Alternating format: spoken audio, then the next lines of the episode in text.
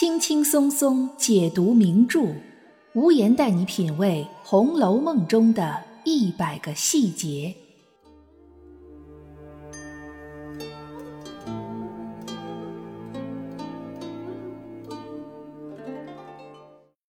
品读细节之美，发现别样红楼。大家好，我是暗夜无言，欢迎您收听《红楼梦》中的一百个细节。今年的九月三十日是著名女作家张爱玲诞辰一百周年的日子。在这期特别的节目里，我们就来说说张爱玲，说说她和古典名著《红楼梦》之间的渊源，说说《红楼梦》对张爱玲文学创作和人生的重大影响。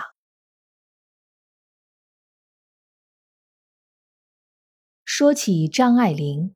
即使没看过她的小说的人，也多少知道李安的电影《色戒》，关锦鹏的电影《红玫瑰与白玫瑰》，许鞍华的电影《半生缘》，这些经典影片都是根据张爱玲的作品改编的。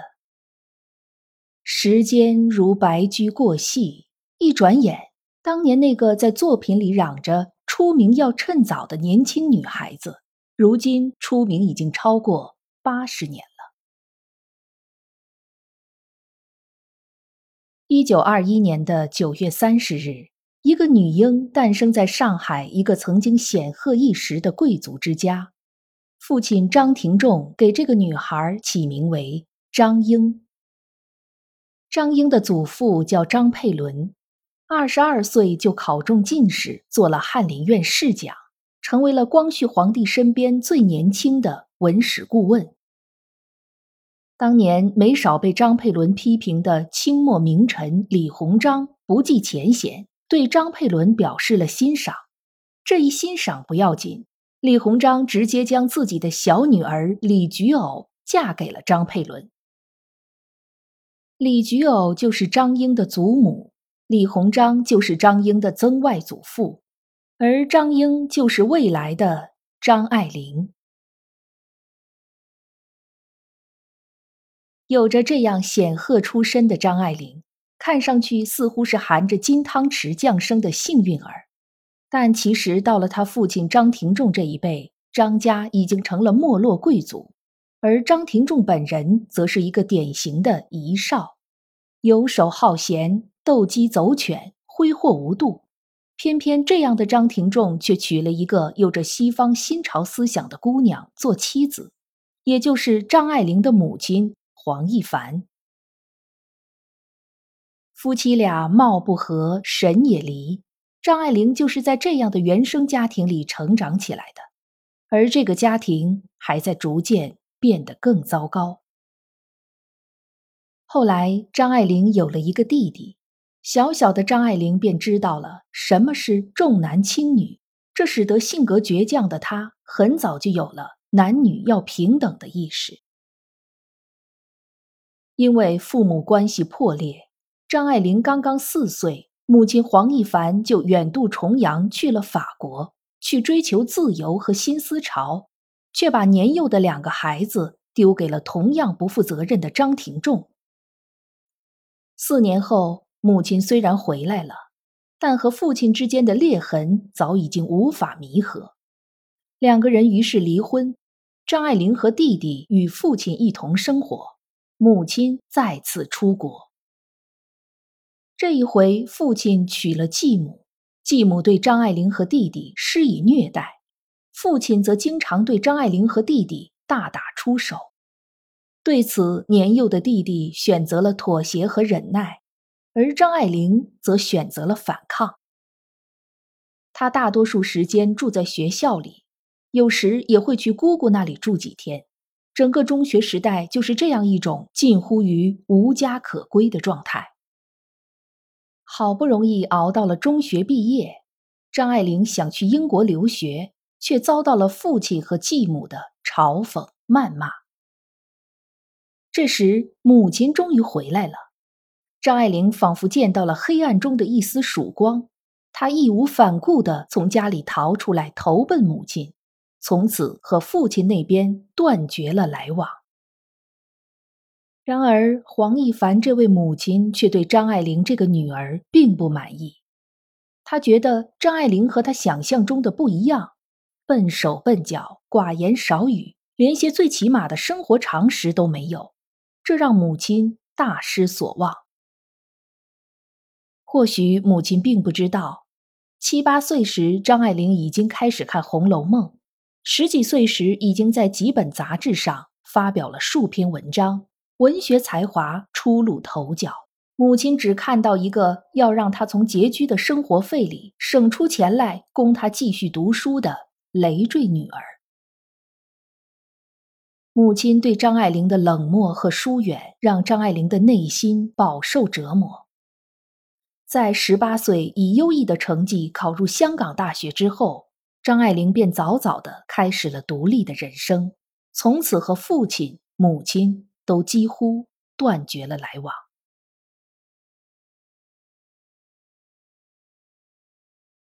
一九四三年，在上海文坛忽然升起一颗耀眼的明星，仅仅在这一年中，就有数篇文章在上海的知名杂志上发表。沉香屑第一炉香，沉香屑第二炉香，茉莉香片，心经。倾城之恋、琉璃瓦、封锁、金锁记，这些文章对当时占据上海文坛主流的鸳鸯蝴蝶派是一个极其巨大的冲击。虽然看上去文章的主题似乎仍然是写男女情爱，但却是截然不同的感觉，就像是在一片靡靡之音中忽然响起了钟磬之声，让人猛然警醒。这些文章的作者就是当时年仅二十三岁的张爱玲。张爱玲的作品受到《红楼梦》的影响很深，遣词用句、行文风格、人物塑造以及情节设计。在《金锁记》里，张爱玲写道：“凤萧一咕噜爬起身来，低声问道。”我早就想问你了，你们二奶奶？小双弯腰拾起那件小袄来，替他披上了，道：“仔细着了凉。”凤萧一面扣钮子，一面笑道：“不行，你得告诉我。”小双笑道：“是我说话不留神，闯了祸。”凤萧道：“咱们这都是自家人了，干嘛这么见外呀？”小双道：“告诉你，你可别告诉你们小姐去。咱们二奶奶家里是开麻油店的。”这一段对话多么带有《红楼梦》中人的说话神态和语气！更是因为受到《红楼梦》的影响，张爱玲的小说剧情几乎都是生活中再普通不过的场景，却在平铺直叙中让人心惊肉跳。小说结尾无一例外都是悲剧结局，所有的女性千红一哭，万艳同悲，每个人都深陷在一出不动声色的人生悲剧里。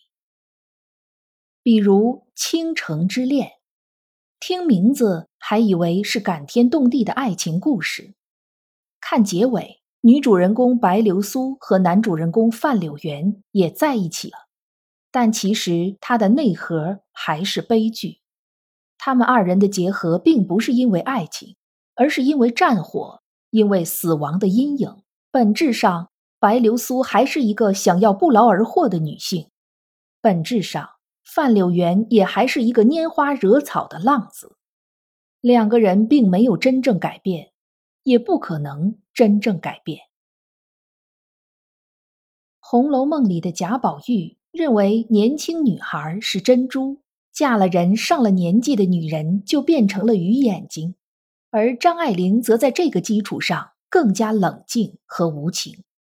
她笔下的年轻女性几乎都有着明显的性格缺陷：葛薇龙懦弱，素细无知；严丹珠骄纵，白流苏轻浮，而曹七巧则已经是个变态了。张爱玲用这样冷酷的笔触告诉我们：在时代的裹挟之下，没有人能够出淤泥而不染。张爱玲笔下那些上了年纪的女人们，则更是一种可怕的生物。她们可能是母亲，可能是姑妈，可能是姐姐，但他们都会利用年轻女孩的无知和无助，来达到自己不可告人的目的。除了女人。张爱玲笔下的男人也好不到哪儿去。他们是浪荡的纨绔子弟，是被舆论压垮的懦夫，是富婆手里的工具，是被变态母亲控制的傀儡。在张爱玲的创作之下，男性、女性达到了另外一种平等，没有谁比谁更高贵，没有谁比谁更无辜。可以感受得到。张爱玲除了深深受到《红楼梦》的影响之外，她笔下的人物身上还有几个人的影子。她母亲、她父亲、她弟弟，乃至她自己。头二十年的人生经历是张爱玲一生的心结。这一点和曹雪芹也很相似，他们都在用另外一种方式重新排列组合自己的人生故事。不过。曹雪芹还未批阅完整部红楼，就遗憾去世了，而张爱玲却在她人生的后半程自己解开了这个心结。有很多研究张爱玲的人认为，张爱玲晚景凄凉，她一个人独居在美国，深居简出，生活拮据，没能再写出优秀的小说，江郎才尽，郁郁而终。其实张爱玲并不穷困，她过世后光是稿费就留下了三十五万美金。这种一个人独居的简陋生活，正是张爱玲自己的选择。当年张爱玲十八岁考上香港大学，那时她已经和父亲母亲断绝了来往。后来三十五岁，张爱玲去了美国，那时她就已经和过去的生活。做了了断。无论是多年的好友，还是唯一的亲人姑姑，张爱玲都渐渐断了联系。她已经不想再提起过去的岁月。母亲黄亦凡到了晚年，想念她了，打电话四处找她。她听说了，也不过淡淡的说声知道了，然后给母亲寄过去一些美元，便没有了下文。弟弟张子静中年后生活困窘，张爱玲也没想过要找他或者资助他。一个年纪轻轻时就写出过那样冰冷而现实的小说的人，心里不可能还有一盆火。曾经渴望得到这一切的张爱玲已经放下了，或者说，她很清楚已经发生的一切都不可能再重来。倒不如抛下不切实际的念想，给自己内心一份真正的宁静。到了美国之后的张爱玲，再没有写出原来那样的小说，只是有一些零星的作品。